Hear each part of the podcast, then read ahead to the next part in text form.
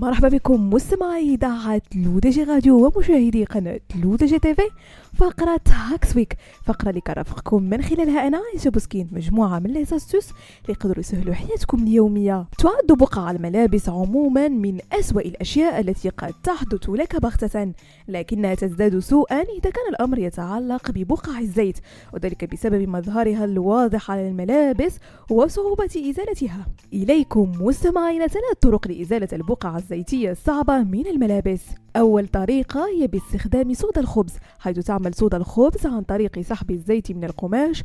فإذا صابت بقعة الزيت قطعة من ملابسك ولا تستطيع غسلها مثل معطف ثقيل أو قطعة أثاث فجرب استخدام صودا الخبز كخط دفاع أول قبل معالجة البقعة.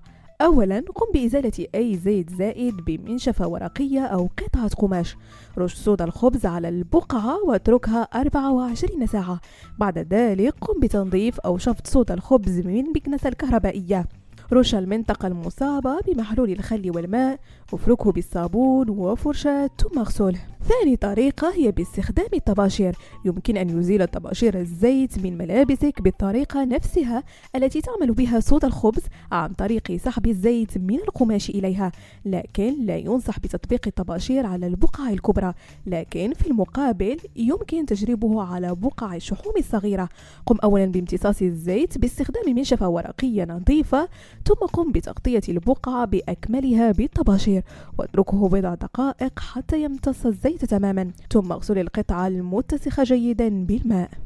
آخر طريقة مستمعين هي باستعمال غسول الأواني عالج البقعة وهي جافة. ذلك أنه من السهل العمل على الأقمشة الجافة لأن الزيت والماء لا يمتزجان. أولا ضع قطعة من الورق المقوى خلف البقعة بين طبقات الملابس لتجنب انتقال الزيت إلى أجزاء أخرى من القماش. امسح البقعة بقطعة قماش جافة ونظيفة لإزالة أكبر قدر ممكن من الزيت الزائد. وأخيرا ضع بضع قطرات من صابون الأطباق السائل على البقعة واتركها لبضع دقائق ثم افركها برفق واشطفها بالماء الدافئ. بهذا مستمعينا كنكون وصلنا لنهاية فقرة Hacks Week. نضرب لكم موعد la semaine prochaine هادشي كامل على تيليتاتكم الرقمية لودي جي راديو وكذلك على قناتكم لودي جي TV